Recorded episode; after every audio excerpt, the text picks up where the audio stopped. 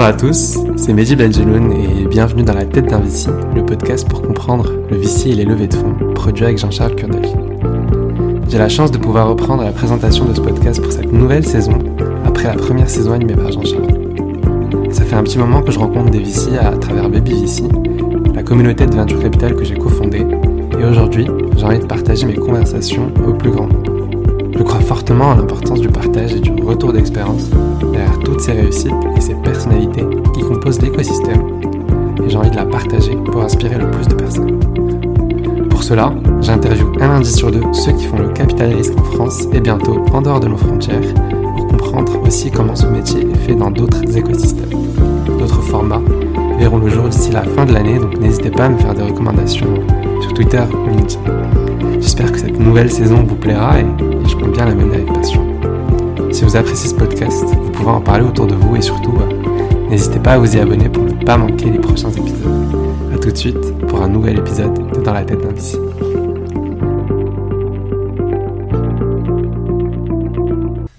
Bonjour à tous et bienvenue dans ce nouvel épisode de Dans la tête d'un VC. Aujourd'hui, j'accueille Yacine Ralim qui est partenaire chez Hardcore Capital. Salut Yacine.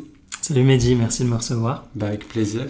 Euh, est-ce que tu peux te présenter s'il te plaît? Ouais, bah, je m'appelle Yacine Ralim. Donc, euh, j'ai grandi au Maroc comme toi. Euh, et au lycée Exactement. Donc j'ai fait ma, ma scolarité là-bas au lycée français. après quoi, donc, je suis venu en France, à Paris, faire des études de, de commerce, donc HEC. Et puis, euh, bah moi, j'ai toujours voulu être investisseur, en fait. Donc, euh, je ne sais pas pourquoi, ne me demande pas pourquoi, parce que mes parents ne faisaient pas du tout ça. Mhm. Euh, mais mais c'est toujours ce qui m'a intéressé depuis assez jeune, en fait. Comment tu as découvert ça, justement? J'ai découvert ça... mon père s'intéresse, alors bien qu'il était, il était professeur d'université, mais s'intéresser un petit peu au trading et me montrer un petit peu, je me souviens de son application de trading et de le voir euh, acheter euh, quelques actions à gauche, à droite. Euh, et, et, je pense que ça a dû commencer comme ça. et puis, j'avais fait tous mes stages là-dedans. T'as fait où tes stages? Mon premier stage était dans une banque d'investissement marocaine, sur leur département de trading justement qui s'appelle CFG. Euh, et puis, euh, et puis donc après ça, mon premier, on va dire, vrai stage de, césure était chez Lehman Brothers. Euh, à quel moment ben, Je commençais en juin 2008 et donc Lehman a fait faillite en septembre en 2008. Bon timing. donc super timing. Et, et, après ça, en fait, j'ai fait un stage donc chez, chez Goldman Sachs où j'ai commencé à travailler en fait après, après avoir fini mes études. Justement, toi, tu as été dans, dans le trading. Est-ce que tu vois euh, quelques similarités entre. Euh, tu m'as dit que tu faisais du prop trading. Déjà, c'est quoi du C'est ça, voilà. Donc, moi, chez, euh, en fait, donc j'ai commencé ma carrière donc, chez Goldman à Londres, où pendant trois ans, donc j'étais ce qu'on appelle prop trader. Donc, en fait, j'investissais pour le compte de Goldman.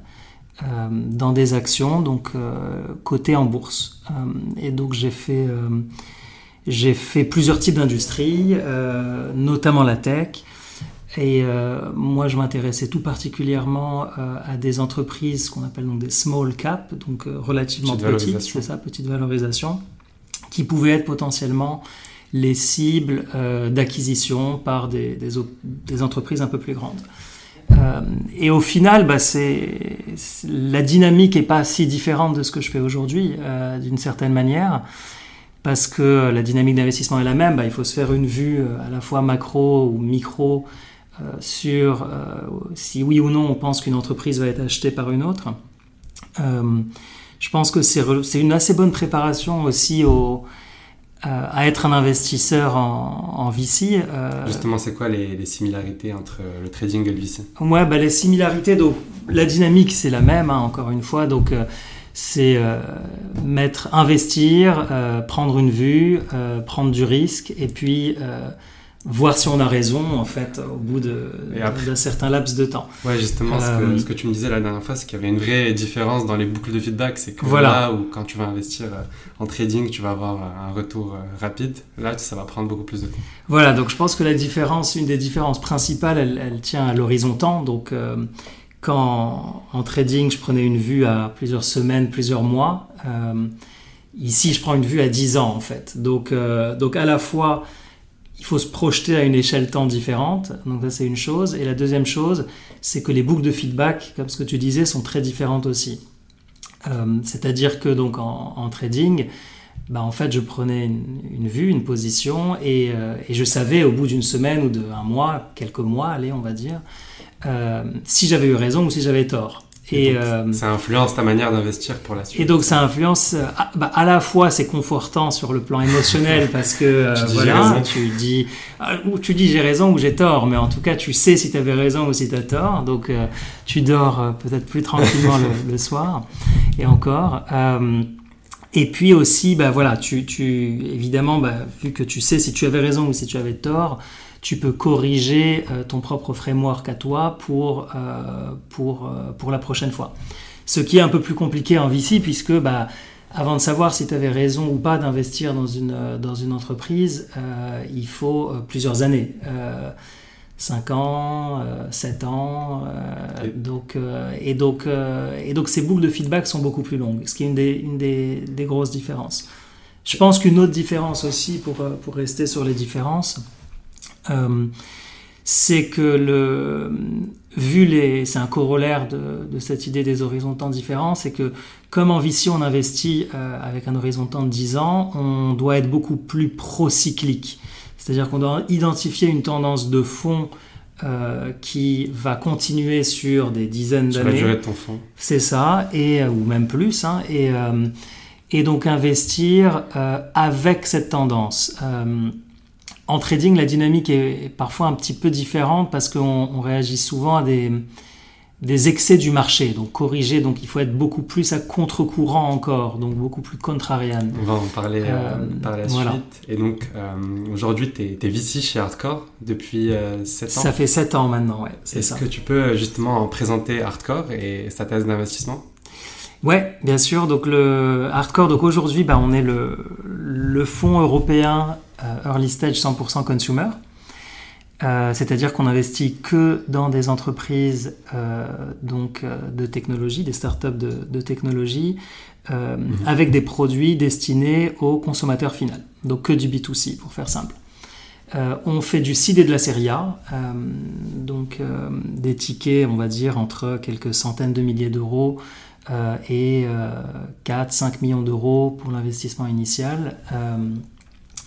On a euh, donc c'est pas donc ça c'est notre positionnement aujourd'hui. Euh, on a 500 millions de dollars à peu près euh, sous gestion sur 5 fonds, donc quatre générations de fonds différentes. Donc ça, c'est notre positionnement aujourd'hui. Maintenant, c'est ce qui est intéressant, c'est que c'est pas là qu'on a commencé, parce que donc Hardcore a... Ça, ça s'appelait Sunstone Capital. Euh, voilà, donc euh, Hardcore a, 13 ans en fait. On a commencé en, en 2007, euh, avant que je, que je rejoigne l'aventure, donc il y a 7 ans, comme tu le disais.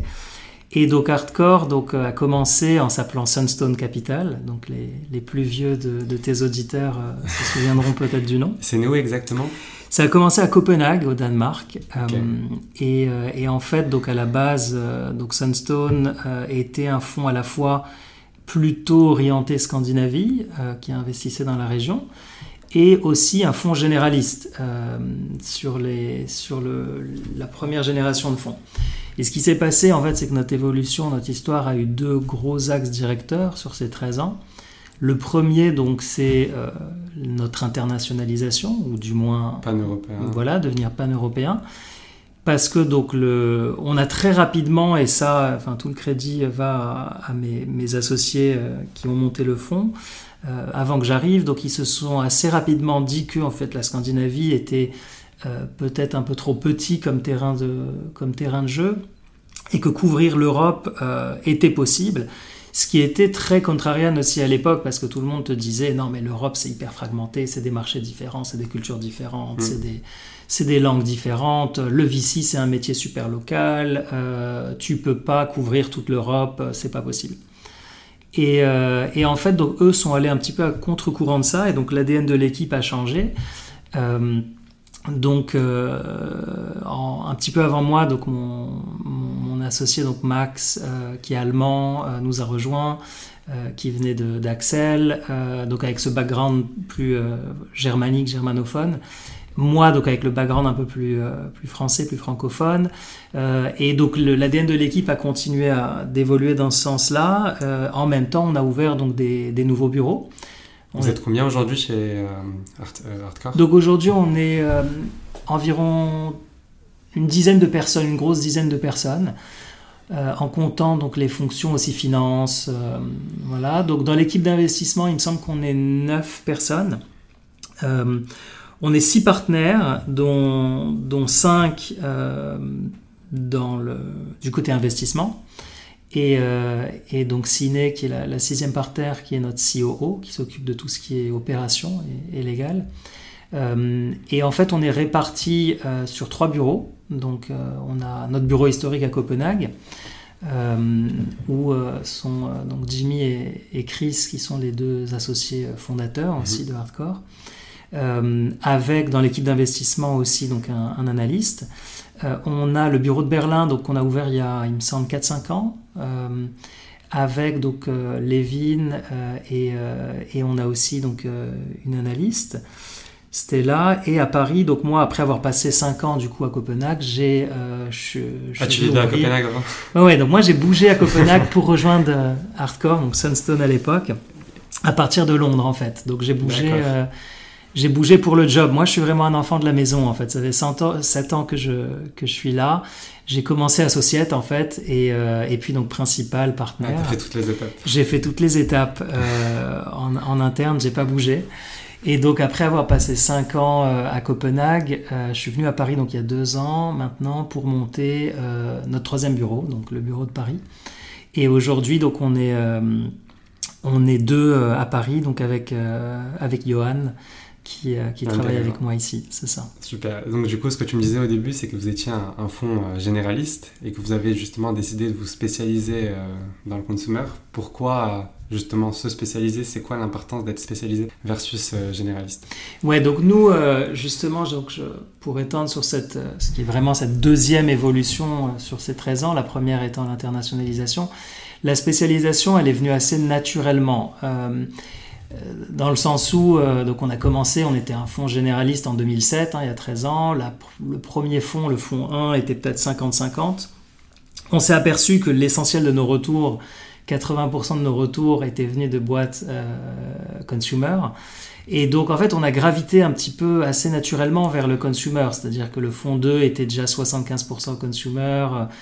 Et ça s'est fait, progressivement et ça s'est fait de manière vraiment naturelle et organique. Donc, euh, euh, et au point où, déjà dans le fond 3, quasi tous nos investissements étaient consumer. et donc, en fait, on s'est dit tous ensemble, bah, c'est ce qu'on aime faire, le consumer. Euh, c'est ce à quoi on est bon historiquement. Et euh, pourquoi est-ce que c'est On ne fait quasi que ça de toute manière. Pourquoi ne pas être encore plus radicaux et, euh, et ne pas annoncer très clairement au marché que bah, à partir d'aujourd'hui, on ne fait vraiment plus que ça Et donc on pensait que, que justement ce positionnement méritait une nouvelle marque, ce qui a été derrière bah, le rebranding qu'on a fait il y a, Pourquoi un an et demi. C'est une longue histoire, on pourrait faire tout un podcast là-dessus. Euh, mais, euh, mais pour faire simple, euh, pour plusieurs raisons. Donc, à la base, ça vient d'une phrase de, du Petit Prince de Saint-Exupéry, exactement, qui dit que l'essentiel est invisible pour les yeux et ne se voit qu'avec le, on voit bien qu'avec le cœur. Donc, donc, ça vient un petit peu de là. Ça fait écho à beaucoup de discussions qu'on a eues en interne. Mais grosso modo, donc, on investit en, donc, en consumer, dans des marques fortes. Comme quoi, par exemple euh, donc on a, je pense, encore une fois, on a, on a beaucoup de, on a beaucoup d'entreprises dont on pourrait parler, mais je pense qu'elles ont toutes en commun le fait d'essayer de créer vraiment une marque émotionnelle euh, forte. Euh, et donc cette connexion émotionnelle, bah, c'est un petit peu à ça aussi qu'on fait référence dans le, dans le nom. À côté de ça, ça fait référence beaucoup aussi au, au rapport qu'on aime entretenir avec les entrepreneurs euh, qu'on accompagne. Euh, donc nous, on n'a pas du tout euh, vocation à être, les athlètes. La métaphore qu'on utilise toujours, c'est qu'on aime être les coachs et pas du tout les athlètes. Donc on, aime avoir ce rôle un petit peu en retrait. on est très direct, mais très transparent et très bienveillant. Et c'est ce côté euh, bienveillant aussi qu'on avait envie de, faire transparaître dans le, dans le nom. Très cool. Et juste pour comprendre un peu euh, l'équipe d'Hardcore, est-ce que chaque partenaire a une verticale euh, dont il s'occupe complètement, une certaine expertise? Ouais, donc alors c'est toujours un peu work in progress, hein, ce genre de choses.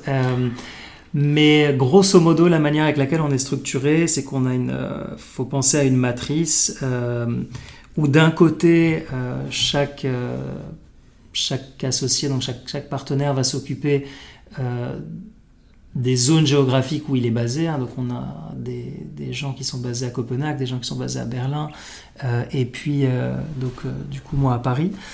donc je vais avoir tendance à faire l'essentiel de, de, ce qui vient de, de du marché français ou francophone. Maintenant, à côté de ça, euh, de l'autre côté, donc, euh, on a aussi euh, développé une certaine spécialisation au niveau individuel, donc sectoriel. Donc typiquement, moi c'est vrai que les sujets que je regarde énormément, c'est tout ce qui touche à la food. Euh, je regarde pas que ça, mais, mais disons que si, on, si on regarde une boîte dans, dans l'alimentation, en Scandinavie, ça va peut-être être plus naturel que ce soit moi qui la regarde. Tout comme euh, j'ai un, associé qui regarde beaucoup tout ce qui se fait en santé, un autre beaucoup tout ce qui se fait en travel, euh, un autre en, finance. Donc on essaie de développer cette, euh, cette double, double spécialisation, à la fois mhm. géographique et, et, sectorielle. Et justement, j'ai envie qu'on revienne justement sur ton expérience en tant que, que VC. Et ça fait quelques années maintenant. Est-ce que tu as une certaine façon d'investir, euh, des learnings personnels que tu as, que as acquis euh, tout au long de, de ton expérience. Et surtout, j'aimerais qu'on revienne sur euh, ce que tu dis depuis tout à l'heure, qui est être contrarienne en VC. Ça veut dire quoi, contrarienne en VC Est-ce que. Voilà. C'est une bonne question. Super question. moi, mon point de départ, et ça, je pense que c'est vraiment quelque chose que je tiens de, mes années, de mes années chez, Goldman, euh, on m'a toujours appris que la seule manière euh, de créer ce qu'on appelle un investissement de l'alpha, donc des, retours, on va dire, différenciés, euh, c'était d'être contrarienne, donc d'être à contre-courant d'une certaine manière. Et donc, je pense que c'est quelque chose que j'ai vraiment gardé, ça. Et, qu'est-ce que ça veut dire en pratique ça, En VC, être, être à contre-courant? Je pense que ça peut vouloir dire des choses très différentes selon les gens. Moi, en tout cas, euh, ma manière d'y réfléchir, euh, c'est... Donc il y a plusieurs manières d'être à contre-courant. Pour moi, il y a une croyance, la première chose, il y a une croyance un petit peu qui vient de... qui est très répandue dans l'industrie, qui vient de Silicon Valley. Je pense que c'est un peu le playbook très Silicon Valley, qui est que, au final, l'ownership, donc le pourcentage qu'on a euh, d'une d'une startup euh, est pas tellement important. Ce qui est important, c'est d'être dans les bonnes boîtes et de vu que l'industrie répond à ce qu'on appelle une, power law, donc euh, quelques exits, euh, voilà, c'est ça, quelques exits, euh, quelques boîtes chaque année expliquent l'essentiel des retours de l'industrie. La seule chose qui compte, c'est d'être dans ces quelques boîtes et peu importe en fait le pourcentage que tu as de ces boîtes-là. Et donc c'est une croyance qui est très très répandu. Le, corollaire donc, de ça, c'est que les gens euh, donc, euh, en arrivent à penser qu'au final, ton point d'entrée limite n'est pas tellement important. La, la, la, valo à laquelle tu rentres n'est pas tellement importante. le pourcentage de la startup. Donc moi, en fait, je suis, je suis, je dois dire complètement à l'encontre de cette, de cette philosophie-là. je pense au contraire que l'ownership de départ est extrêmement important en VC et que et que je pense que c'est très autant aux États-Unis, peut-être que ce playbook-là peut fonctionner. Euh, potentiellement en Chine aussi, je connais moins le marché chinois, mais d'après ce que je, que je, que j'en lis, euh, je pense qu'en Europe, c'est beaucoup plus compliqué euh, parce que, ou du moins, c'est, quasi impossible de construire une stratégie basée là-dessus, on va dire. Construire une stratégie basée sur le il faut que je sois dans le Spotify, bah, moi, ça fait voilà 7 ans que je fais ce métier, des Spotify, j'en ai vu qu'un. Euh, donc, il faut qu'il y en ait qu'un pour que ce soit un Spotify. C'est ça. Donc, donc tout ça pour dire que, enfin, nous, on lève des fonds tous les 3 ans et on, et on promet à nos investisseurs, à nous, des retours sur ces fonds. Donc, je pense que prendre comme stratégie, je vais être dans les prochains Spotify. Euh, c'est pas possible. Je pense qu'il y a un élément de chance qui est trop fort là-dedans. Donc moi, mon, euh, ma façon de réfléchir à ça, c'est toujours que à chaque fois que je fais un investissement, je me dis il faut que cet investissement à terme puisse retourner 100 millions d'euros. Et il y a plusieurs manières de retourner 100 millions d'euros. Donc on peut euh, avoir 5% euh, d'une boîte qui se vend à 2 milliards, comme on peut avoir 25% d'une boîte qui se vend à 400 millions d'euros. Et euh, moi, ma conviction, c'est que c'est beaucoup plus simple et en tout cas plus facile de créer une stratégie sur la deuxième catégorie, donc d'avoir 25% d'une boîte qui se vend à 400 millions d'euros, euh, sachant qu'il y a toujours un élément de, chance. Pour moi, on ne peut pas prévoir euh, exempter euh, le type de boîte qui va se vendre pour 2 milliards, 3 milliards, 4 milliards. Ça vient aussi un petit peu avec le temps et donc compter sur l'élément chance pour, pour ça. Justement, il y, a, il y, a, un concept dont tu me parlais la dernière fois, c'est ce qu'on appelle les FOMO deals, des deals que tu ne veux pas rater mais Fear of Missing Out Deal. Donc, euh, ouais, parler de ça? Ça, c'est un peu aussi un. Donc, toujours sur la problématique d'être à contre-courant, c'est aussi un peu euh, une de mes croyances, en tout cas. Euh, et un corollaire du premier point, c'est que je suis pas du tout fan de, ce qu'on appelle les FOMO deals, donc qui sont ces deals en fait que tous les VC ont envie de faire, tout le monde en même temps, et donc tu as une espèce de guerre et, des, et valos qui partent très haut, et voilà. Donc, euh, moi, je pense que souvent, c'est euh, euh, c'est justement un, mauvais, un mauvais risk-reward, les points d'entrée qui sont, qui sont trop hauts. Et, et je pense que c'est plus difficile, justement, on parlait de créer de l'alpha, c'est plus difficile de créer de l'alpha quand tu commences comme ça. Et je pense qu'en fait, le, risque est souvent, le vrai risque est souvent mal pricé par le marché sur ce type de, de deal parce que c'est des deals que tout le monde a envie de faire, parce que d'une certaine manière, ils sont rassurants. Les gens ont envie de se rassurer. C'est un peu l'ancien adage. You don't get fired for buying IBM. Euh, et c'est un peu la même chose en VC. Donc tu ne vas pas te faire virer parce que tu as investi dans la boîte dans laquelle toute la place avait envie d'investir. Euh, donc il y a un certain côté rassurant, que ce soit parce que tout le monde a envie de le faire ou parce que c'est des profils d'entrepreneurs qui ont l'air très accomplis euh, et, donc en fait la perception exemptée est que le risque associé à ces deals est très faible, alors que moi je pense qu'il est euh, quasi le même. Euh, et que justement le, prix qu'on paie pour ce type de deal en fait est, est, beaucoup trop élevé. Et donc voilà, donc moi j'aime, j'ai tendance à fuir ce type de, de faux deal. Euh... Tu as vraiment un, un profil d'investisseur assez atypique, donc euh, pour toi être contraire à une VC, c'est bien définir euh, ce qu'on veut comme ownership, euh, pas aller dans les faux deals. Il y a aussi d'autres éléments. Ouais, il y, a, il y a aussi d'autres. Je pense qu'il faut, de manière générale, si on veut encore une fois créer de l'alpha, pour moi, il faut être prêt aussi sur le type de boîte, donc sur le type de pari qu'on fait d'investissement à faire des choses que les autres ne sont pas forcément euh, prêts à faire. Euh, pour moi, enfin, investir, je vois toujours ça comme un jeu et il y a plusieurs manières de jouer le jeu. Et je pense que euh, ce qui est important, c'est de comprendre celle que tu arrives à bien faire, en fait. donc moi, il y a un certain type de... Et je dis pas que je fais que ça, mais il y a un, un certain type de pari que je suis peut-être plus prêt à prendre que euh, la majorité des autres investisseurs. Donc moi, pour te donner des exemples, euh, pour moi, le mot défensibilité, le mhm. concept de défensibilité. Qu'est-ce que c'est exactement? euh, ben Un peu, c'est l'idée que, en VC, que au final, une, une, boîte crée une barrière autour d'elle, autour donc de, de, ce, de ce qu'elle offre ça peut être de manière euh, très très différente, mais qu'il y a une, certaine défensibilité et donc une barrière qui va empêcher les compétiteurs euh, de venir euh, l'embêter et donc elle va se créer un avantage compétitif durable dans le temps. Moi, je pense que ce concept de défensibilité, il est, c'est le plus galvaudé des concepts en VC et en tout cas en consumer. Je pense qu'en B2B, c'est assez différent.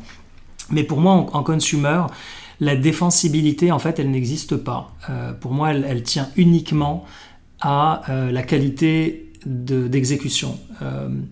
Je pense que c'est en exécutant euh, très bien qu'on arrive ensuite à créer euh, des choses comme des, effets d'échelle euh, ou des choses comme ça qui peuvent ensuite constituer une barrière. Mais si on réfléchit à tous les gros succès consumer, Amazon, je veux dire, ils avaient aucune, il n'y avait pas de défensibilité quand ils ont commencé. Ils ont exécuté à la perfection et aujourd'hui ils sont tellement gros que leur taille et leur échelle fait que c'est très difficile de battre Amazon. Euh, euh, et, je pense que c'est, il en va de même pour moi dans, la majorité des, gros succès consumer, même dans ces boîtes avec effet de réseau. Hein, euh, si on réfléchit au Facebook, au Uber, Airbnb, ce type de boîte là, là encore une fois, la croyance est que bah, justement ces effets de réseau sont une source de défensibilité énorme. Et encore une fois, moi, c'est, c'est pas tellement ma lecture de la chose. Pour moi, les effets de réseau, c'est un accélérateur plus que, la défensibilité, plus qu'une barrière. C'est un accélérateur hyper puissant, hein, je ne dis pas le contraire. Euh, ça fait que bah, quand tu euh, touches un air, euh, bah, de par la, viralité, c'est des boîtes qui vont grossir très très rapidement. Maintenant, pour moi, c'est pas en soi une barrière infranchissable. on le, des exemples d'entreprises qui avaient des effets de réseau, enfin, je veux dire, des boîtes comme Friendster, comme euh, il y a des réseaux sociaux, je veux dire, il y en a eu avant Facebook. Hein, et ce qui se passe, c'est que, et il y en aura après Facebook, euh, ce qui se passe, c'est que euh, MySpace n'a pas vu Facebook venir. MySpace avait des effets de réseau aussi. Euh, et pareil, Uber, euh, je veux dire, encore une fois, on voit ces marchés, c'est pas des, des, des, monopoles. Dans chaque pays, Uber a des compétiteurs. Je veux dire, en France, on a bien vu que Captain a réussi. On a parlé tout à l'heure Cabify en Espagne. Cabify en Espagne, Karim au Moyen-Orient. pareil en food delivery. Donc, pour moi, en fait, aussi, à, partir du moment où, où où tu arrives à apporter un produit ou un service qui est vraiment différencié au consommateur, qui apporte un angle différent, bah, les effets de réseau, ça marche dans les deux sens. Ça marche aussi euh, donc euh, on the way up, mais aussi on the way down. Et, euh, justement, si tu as une, boîte qui apporte un service hyper différencié, demain il y a un nouveau réseau social, bah, en fait tout le monde va rejoindre ce réseau-là aussi. Et, au final, bah, il n'y aura plus personne euh, sur les anciens réseaux. Donc c'est un accélérateur euh, sur la montée, mais c'est aussi un accélérateur euh, pour précipiter la chute. Donc en fait, rien n'est jamais joué. on le voit avec Facebook, enfin je veux dire Facebook, ils ont été super forts parce qu'ils ont acheté Instagram très très tôt. ils voulaient acheter Snapchat, ils n'ont pas réussi. et qui sait ce que Facebook serait devenu s'ils n'avaient pas acheté Instagram aujourd'hui, si Instagram était resté indépendant. Euh, ils ont acheté WhatsApp très très tôt. Donc encore une fois, Facebook, je pense qu'ils ont, vraiment aussi compris ça. Et, je pense que leur attitude très agressive pour racheter ces, entreprises euh, très tôt, bah, elle tient au fait que euh, je pense qu'ils ont aussi compris qu'au final, ces effets de réseau, c'est c'est pas vraiment une défensibilité en soi. c'est pas ça qui va créer leur avantage concurrentiel. Pas, pas, sur, pas si tu prends un horizon temps de, de 10-20 ans. parce que parce que tu as toujours des nouvelles choses qui vont arriver et, euh, et, moi ma conviction c'est vraiment que les meilleurs produits gagnent au final. Euh, donc, euh, donc voilà, pour moi la défensibilité, en fait, tout ça pour dire que, que je, suis souvent prêt à prendre des, des, des, risques et faire des investissements où la perception générale serait peut-être que c'est pas forcément défensible ou la défensibilité. Quand j'ai investi dans Taster au début, on me disait beaucoup, mais où est la défensibilité?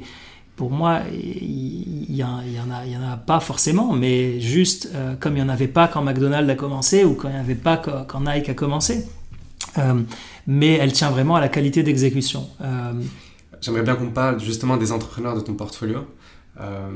Qu'est-ce qu'ils ont tous en commun? Qu'est-ce que tu aimes voir chez eux? Ouais, bah justement, la, suite logique de, l'idée que qu'on vient de développer sur la défensibilité, euh, qui pour moi tient uniquement à la, qualité d'exécution, c'est que je, le trait de caractère ou le, on va dire la qualité que je recherche le plus chez les entrepreneurs, mhm. c'est cette capacité d'exécuter très très bien. ça rebondit très bien sur ce qu'on disait. Donc, euh, donc ça, je pense que c'est toujours ce que je recherche le plus pour plusieurs raisons. Donc un, parce que voilà, je, je fais souvent des investissements qui ont cette caractéristique-là et donc l'exécution est hyper importante. Euh, Et le, la deuxième chose, c'est aussi parce que je pense que euh, je suis peut-être plus complémentaire avec ce type de, d'entrepreneur-là. Je pense que je peux apporter potentiellement quelque chose d'un petit peu différent. Moi, j'ai jamais été opérateur, donc l'exécution, je ne sais pas du tout mon domaine. Hein. Euh, mais, euh, mais je pense que je peux justement contribuer plus sur l'aspect stratégique euh, et, et, moi, c'est quelque chose qui, euh, voilà, que j'aime faire et je pense que les entrepreneurs y trouvent de la valeur aussi. C'est quelque chose que tu aurais voulu faire, toi, être entrepreneur? Non, moi, euh, absolument pas. ça me. Bah, alors, oui et non.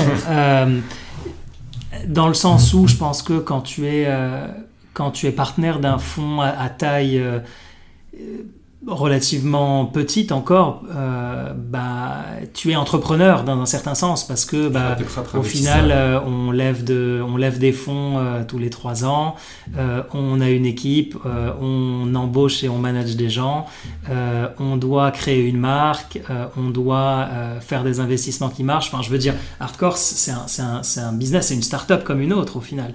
Donc, est-ce que je, donc dans un sens, je me sens déjà entrepreneur. Maintenant, pour moi, mon domaine, euh, encore une fois, c'est ce qu'on disait au tout début de, la conversation. moi, je suis investisseur en fait de, cœur, donc mon, mon, domaine, c'est le domaine de l'investissement. Et donc, euh, pour moi, je vois un petit peu hardcore comme une start-up dans cette industrie-là. Est-ce que je me vois demain euh, aller lancer une boîte dans la food Non, probablement pas. parce que, encore une fois, voilà, je pense qu'il faut continuer à faire ce qu'on sait faire. Quoi. Mais voilà, donc ça, et, pour en revenir à ta question sur les, sur les, le profil d'entrepreneur, euh, je pense qu'il y a un autre point, euh, et encore une fois, qui touche un peu euh, ce qu'on se disait tout à l'heure sur la, la question d'être à contre-courant. je suis pas fan forcément des profils de repeat entrepreneurs. encore une fois, je pense que le marché price souvent pas de manière correcte le risque associé à ces profils-là. Repeat entrepreneurs, c'est des entrepreneurs, des entrepreneurs qui ont déjà monté des boîtes, avant, en fait, c'est ça. Donc, euh, moi, mon biais, euh, euh, c'est plus que ce que j'appelle, moi, les lieutenants. donc, la, la donc, voilà, j'aime beaucoup des profils de, de gens qui étaient des employés vraiment très très tôt dans des super boîtes, des super startups. Tu as un exemple dans ton portefeuille? Ouais, si je prends l'exemple justement de Anton chez, chez Taster, pour moi c'est exactement ça. Il était employé 5-6 euh, chez Deliveroo euh, à Londres. Euh, il a vraiment tout vu. il était Deputy Country Manager France à la fin, donc il a eu des rôles assez transversaux aussi. Et, et, donc il a quitté Deliveroo pour, pour monter sa boîte, mais en ayant vraiment ingérer, digérer euh, ces best practices qu'il a pu voir chez Deliveroo, qui était une boîte super bien gérée et, un, gros succès. Euh, donc moi, ça c'est un, bon exemple de, voilà de, ce profil de lieutenant. Après, j'ai encore une fois, c'est un métier d'exception, le métier de VC. Euh, on adore essayer de se faire des règles dans sa tête parce que c'est réconfortant de se faire des règles, mais la vérité c'est que c'est un métier d'exception. Et quand je regarde même moi le profil des entrepreneurs que j'ai baqué, ben, il y a des profils très très différents et, je pense qu'il y a beaucoup de moyens d'être... Euh, et, surtout aussi, c'est que tu travailles en équipe, donc tu n'es pas forcément le, seul à, à, décider. Donc euh, si toi, tu as une certaine envie de, choix d'entrepreneur, les gens avec qui tu vas investir, pas forcément, non? Oui, oui, bien sûr. Alors, on est, c'est un, un, un, partnership, donc on prend des, décisions de manière collégiale. Euh, on a une petite particularité, nous, peut-être chez, chez Hardcore, dans le sens où c'est très important pour nous de laisser, on est cinq donc partenaires à faire des investissements, euh, de, laisser beaucoup de marge de manœuvre sur l'investissement initial. En fait, on, est vraiment, euh, on a beaucoup de conviction dans nos investissements initiaux et, on fait des investissements initiaux qui sont parfois contre-intuitifs. Euh, mais, c'est très important pour nous justement qu'un individu dans l'équipe puisse, s'il a une conviction très très forte, pouvoir faire euh, cet investissement-là. Ça ne veut pas dire qu'après, euh, on, remettra énormément d'argent dans la boîte euh, si elle si elle n'a pas performé, ça bien sûr. Enfin, faut se tenir. Le rôle du groupe et du partnership, c'est de se tenir intellectuellement honnête. Euh, mais sur l'investissement initial, on se donne beaucoup de latitude en fait et, euh, et on se laisse euh, beaucoup de flexibilité individuellement. Toi, tu peux faire tes deals tout seul Notre règle en interne, c'est qu'on a besoin, donc on est cinq partenaires à faire des investissements. Sur un investissement de seed, on a juste besoin de deux des cinq partenaires qui, pour faire un deal en fait. Sur un investissement de série A, on a besoin d'être trois. Super. Écoute Yacine, on arrive aux questions de la fin. Justement, on sort un peu progressivement, même s'il existe encore euh, du Covid, on est euh, à la fin du mois de juin, au moment où on, se parle.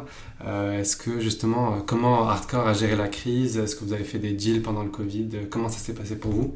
Et aussi, bah, vu que tu as été chez Lehman pendant la crise, est-ce que tu vois un comparatif entre ce qui s'est passé chez Lehman Brothers en 2008 et, aujourd'hui pendant le Covid? Très bonne question, ouais. Alors le, sur nous, donc pendant le, le Covid, euh, bah, on avait beaucoup de chance parce qu'on a levé un, un, nouveau fonds juste avant en fait, euh, donc euh, ce qui nous a permis de, de rester actifs en fait. et on a été très actifs. On a fait trois investissements en, en mars. On a fait un autre investissement là, on est en train d'incloser un, un, cinquième du coup, et on en a un sixième dans le pipe. Donc je pense que euh, notre rythme de croisière chez Hardcore, d'habitude, c'est 10 investissements par an. Et là, je crois que du coup, fin du mois de juin, on en aura potentiellement fait 6. Euh, tous après le Covid. Euh, business as usual. Business as usual, même plus que usual. donc on a été, on a été actif.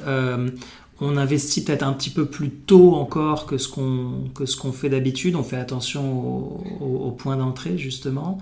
Euh, mais ça n'a pas tellement changé notre rythme d'investissement. Euh, au contraire, je pense que tout le monde a bien intériorisé bah, depuis la, crise euh, dernière que bah, en fait des boîtes super successful, il y en a qui sont créées tout le temps et y compris et même potentiellement plus en temps de crise.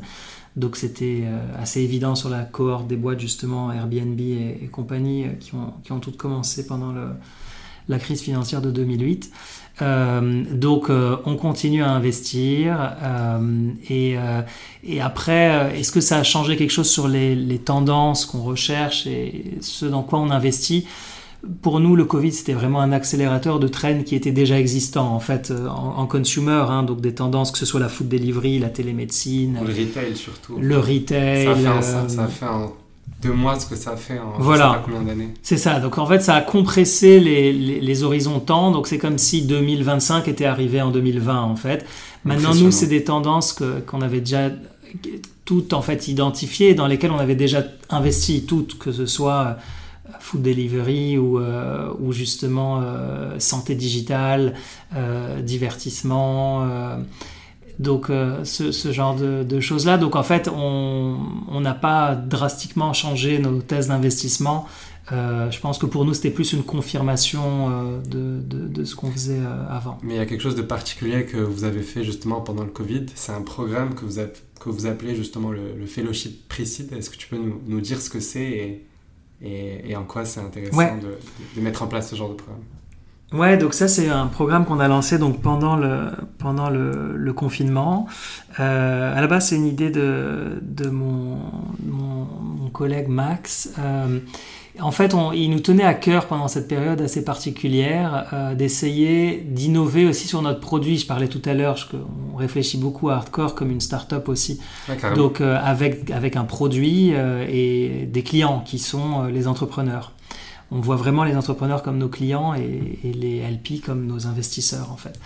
Et donc, euh, et donc on réfléchissait à cette, euh, c'est un produit qu'on pouvait apporter. Euh, et nous, notre, notre sentiment, c'était qu'il allait avoir toutes les crises en fait font que le coût d'opportunité de changer de voie, de faire autre chose, diminue souvent pour les gens parce qu'on se dit bah, ça va être dur, ça va être dur. Donc euh, j'avais cette idée, euh, s'il y a un bon moment de se lancer, euh, c'est quand ça va pas.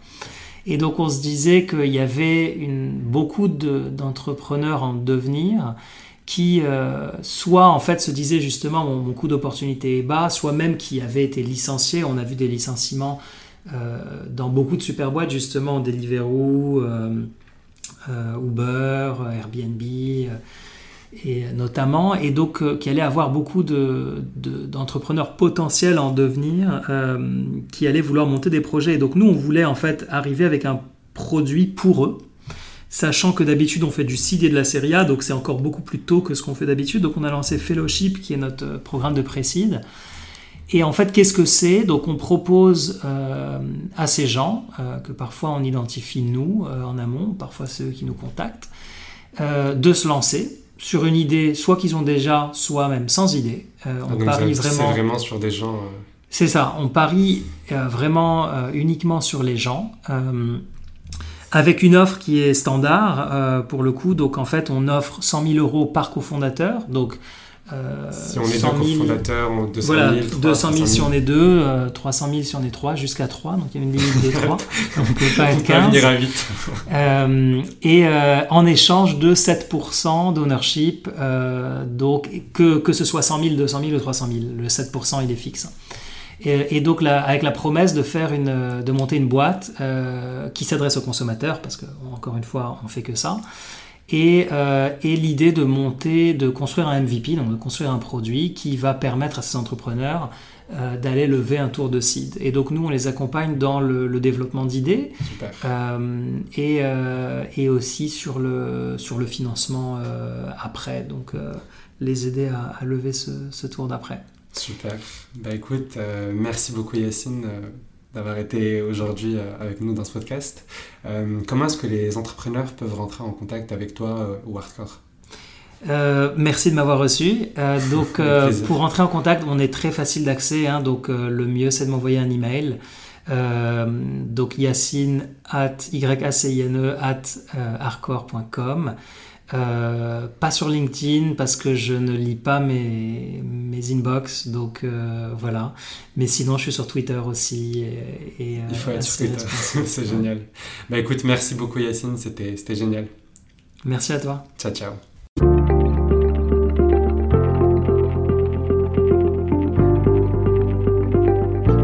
C'est la fin de ce nouvel épisode de Dans la tête d'un Vici. J'espère qu'il vous a permis de encore plus comprendre ce métier.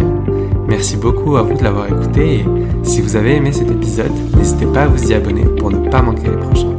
Si vous avez aimé ce podcast, vous pouvez le noter, le commenter ou le partager sur les différentes plateformes ainsi qu'en parler autour de vous. Si vous souhaitez en savoir plus sur le VC et comprendre ce qui fait la beauté de ce métier, pouvez vous abonner à la newsletter de Baby VC que je coécris chaque semaine en tapant Baby VC sur Google ou sur LinkedIn. Merci beaucoup pour votre fidélité et à bientôt pour un nouvel épisode de Dans la tête